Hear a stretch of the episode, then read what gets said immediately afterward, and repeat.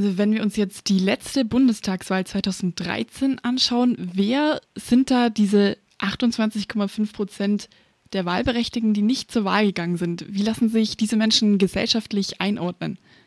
Ja, da kann man eigentlich verschiedene Dinge sagen, was äh, diese Gruppe ausmacht. Also zunächst ist auffällig, dass in der Gruppe der Nichtwählerinnen und Nichtwähler vor allem die jüngere Generation sehr stark vertreten ist. Also die haben offensichtlich eine besonders starke Neigung, an Wahlen nicht teilzunehmen. Darüber hinaus gibt es sehr starke regionale Unterschiede. Und dann gibt es diese Kriterien, die wir aus der Wahlforschung kennen, Einkommen, Bildung, die eine wichtige Rolle spielen, dass eben bestimmte Gruppen an Wahlen weniger partizipieren als andere. Aber es gibt auch noch Gruppen, über die man im Kontext von der geringen Wahlbeteiligung eigentlich super selten redet. Das sind zum Beispiel diejenigen, die keine religiöse Bindung haben. Auch diese Gruppe hat eine Tendenz, an Wahlen eher weniger zu partizipieren als Menschen, die irgendeiner Glaubensgemeinschaft angehören. Oder auch Singles gehen weniger wählen als Menschen, die in irgendwelchen Familien oder Beziehungskonstellationen leben. Das sind jetzt ja sehr viele verschiedene Faktoren. Im Zusammenhang von der Bundestagswahl 2013 wurde ja aber auch in den Politikwissenschaften von einer prekären Wahl gesprochen. Also es wurde gesagt, dass eben besonders Menschen, die nicht gut sozial integriert sind, die ein niedriges Bildungsniveau haben und ein weniges Einkommen haben, besonders oft nicht zur Wahl gehen.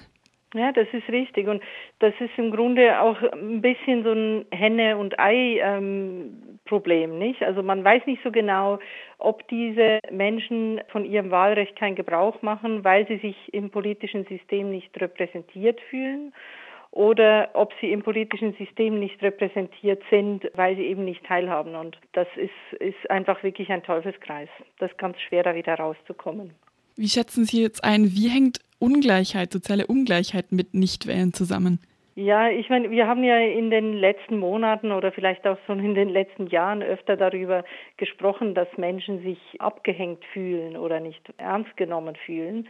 Und ich glaube, dass diese Formulierung ein bisschen irreführend ist, weil es geht nicht darum, dass sich jemand irgendwie so fühlt und irgendwelche Befindlichkeiten hat, sondern es ist tatsächlich so, dass viele Menschen von vielen verschiedenen Ebenen der Teilhabe ausgeschlossen sind. Also an der Teilhabe von Bildungsangeboten, an der Teilhabe von kulturellen Angeboten, an der Teilhabe ökonomischer Chancen oder an der Teilhabe in einem Wirtschaftswachstum und da gehört dann sozusagen die politische Teilhabe einfach auch mit dazu. Und das ist nicht irgendein Gefühl, sondern äh, eine Wahrnehmung, die schon auch Tatsachen entspricht. Nicht? Und Menschen, die eben in der Weise abgehängt sind, die sehen auch tatsächlich irgendwann keinen Sinn mehr darin, bei Wahlen zu machen, weil sie das als eine Farce oder ein Spiel empfinden.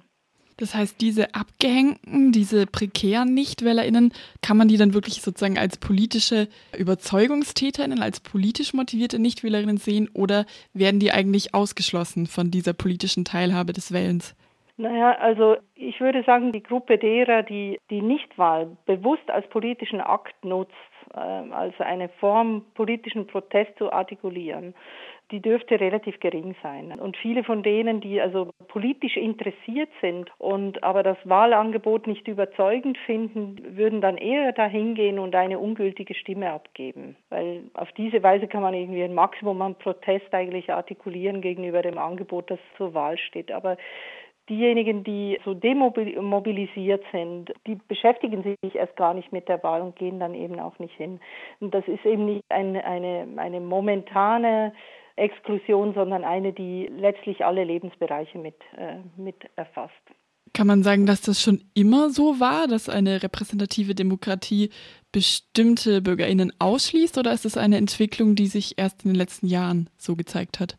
Ja, also natürlich war das schon immer so. Und natürlich gab es immer bestimmte soziale Gruppen, die durch informelle Mechanismen ausgeschlossen wurden oder sich selber ausgeschlossen haben.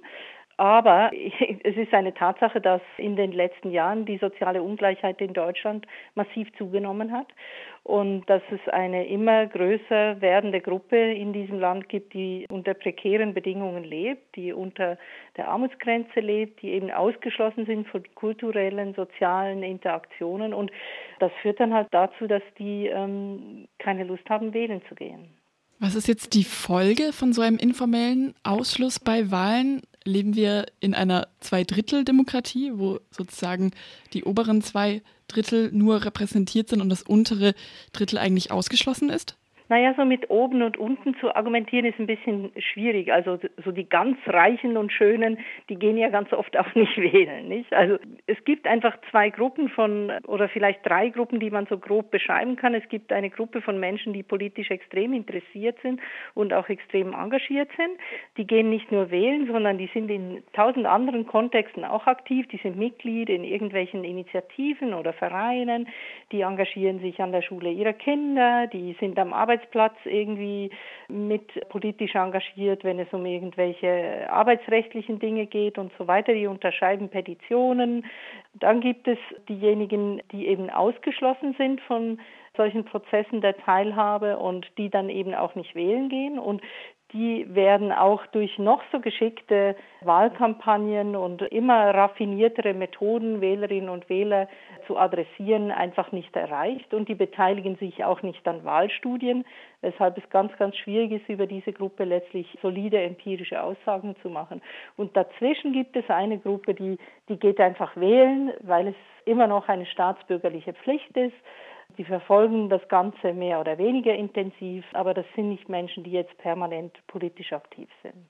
Das heißt, solche Gruppen, die von Wahlen ausgeschlossen sind, da gibt es dann auch wenig Möglichkeiten, andere Formen der politischen Teilhabe zu ermöglichen. Ist sozusagen dann die Wahl schon die niedrig das niedrigschwelligste Angebot, politisch teilzuhaben? Ja, in der Tat ist eine Wahl ein super niedrigschwelliges Angebot, weil es ist, es braucht wenig Zeit und man muss sich jetzt auch nicht so wahnsinnig intensiv damit beschäftigen. Andere Formen der politischen Partizipation sind wesentlich zeitaufwendiger. Man muss viel mehr investieren, um da reinzukommen, um sich zu informieren, um irgendwelche Effekte zu sehen. Und bei den Wahlen ist das eigentlich wirklich eine super einfache Sache. Die Informationen werden ja an einen herangetragen, man muss sie nicht suchen. Es gibt ein Überangebot an Informationen im Moment und die Bürgerinnen und Bürger müssen dann eigentlich nur noch diese schon für sie aufgearbeiteten Informationen wahrnehmen und letztlich eine, eine Entscheidung fällen. Also das ist super unaufwendig. Andere Dinge, zum Beispiel die Mitarbeit in Bürgerinitiativen oder irgendwelchen politischen Projekten oder so, die basisdemokratisch organisiert sind, die brauchen sehr, sehr viel mehr Zeit und einen wesentlich längeren Atem, bis man dann Ergebnisse sehen kann. Nicht?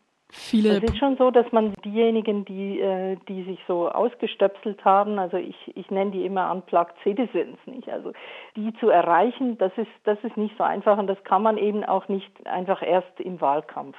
Wenn wir bei diesen Unplugged Citizens bleiben, viele populistische Parteien setzen sich in letzter Zeit stark ein für mehr direkte Demokratie, für mehr Volksentscheide. Wie sehen Sie das? Wäre so etwas dann überhaupt eine Möglichkeit, diese ausgeklingten, prekären NichtwählerInnen zu erreichen? Über direkte Demokratie, das glaube ich weniger. Also die Studien, die wir haben, die zeigen ja, dass diejenigen, die nicht wählen gehen, in der Regel auch nicht an Abstimmungen teilnehmen. Also die äh, direktdemokratischen Partizipationsinstrumente sind kein Allheilmittel gegen politische Apathie. Leider nicht. Hm? Wenn das als Zaubermittel funktionieren würde, dann wäre das ja vielleicht ein guter Grund für mehr direkte Demokratie. Und es ist ja auch eine Tatsache, dass es in Deutschland direktdemokratische Partizipationsinstrumente schon viel gibt. Es gibt sie auf kommunaler Ebene, es gibt sie auf Länderebene, es gibt sie auf EU-Ebene und die werden ja herzlich wenig genutzt. Also dieser Trick funktioniert nicht. Die Mobilisierung, die die Populisten erreichen im Pool der Nichtwählerinnen und Nichtwähler funktioniert in erster Linie über Angst und Wut. Gibt es dann noch irgendeinen Trick, diese Unplugged Citizens zu mobilisieren? Sind so Wahlinitiativen wie zum Beispiel jetzt 80 Prozent für Deutschland von der Frankfurter Allgemeinen Zeitung, wo man Erstwählerinnen über so Video-Challenges gewinnen wollte, wäre das eine Möglichkeit oder liegt das Problem viel tiefer? Also ich bin leider wirklich davon überzeugt, dass das Problem sehr viel tiefer liegt. Jetzt Nichtwählerinnen und Nichtwähler zu mobilisieren für den 24. September, das, das wird schwierig. Ne? Das funktioniert wirklich nur partiell. Und in der Regel gelingt das nur bei denjenigen, die wenigstens schon ein paar Mal wählen waren und die man dann wieder mit einer bestimmten Agenda oder mit besonders beliebten Persönlichkeiten hinterm Ofen hervorlocken kann. Aber diejenigen, die sich wirklich schon so ausgestöpselt haben, die reicht man mit so einer kurzfristigen Kampagne nicht. Der Ansatz muss eigentlich der sein, dass es zunächst mal darum geht, dass Bürgerinnen und Bürger ihre eigenen Interessen als solche wahrnehmen, dass sie verstehen, auf welchen Wegen sie ihre eigenen Interessen in politische Prozesse einbringen können und dass sie dann an einen Punkt kommen, an dem sie entscheiden, dass sie nicht mehr fremdbestimmt werden wollen von denjenigen, die wählen gehen, sondern selber sozusagen das Heft wieder in die Hand nehmen wollen. Und das ist äh, ein Weg, der, der einfach ein bisschen länger ist. Und den kann man in sehr aufwendigen Prozessen der politischen Bildung oder der Bildung im Allgemeinen erreichen, aber nicht in einem Wahlkampf. Aber das heißt, Sie sind da durchaus optimistisch, dass mit politischer Bildung etwas erreicht werden kann oder steht und fällt dann nicht doch alles mit der Ungleichheit? Ja, also die Ungleichheit ist ein riesiges Problem ähm, und ähm, lähmt natürlich äh, die, die ausgefuchstesten politischen Bildungsmaßnahmen nützen nichts, wenn Menschen de facto se, äh, so ausgegrenzt und marginalisiert werden. Das ist auf jeden Fall so. Aber äh, politische Bildung ist tatsächlich eine wichtige Voraussetzung für die Teilhabe an Wahlen. Und es ist einfach so, dass bei vielen Bürgerinnen und Bürgern die grundlegenden Informationen darüber, um was es bei Wahlen eigentlich konkret geht, letztlich fehlen und dass sie viele auch leider das Wissen nicht mehr haben, wie das Wahlsystem funktioniert, wer genau zur Wahl steht und mit welcher Agenda bestimmte Akteure zur Wahl stehen. Und wenn diese Informationen natürlich fehlen, ist es ganz schön schwer, eine solide Wahlentscheidung zu fällen.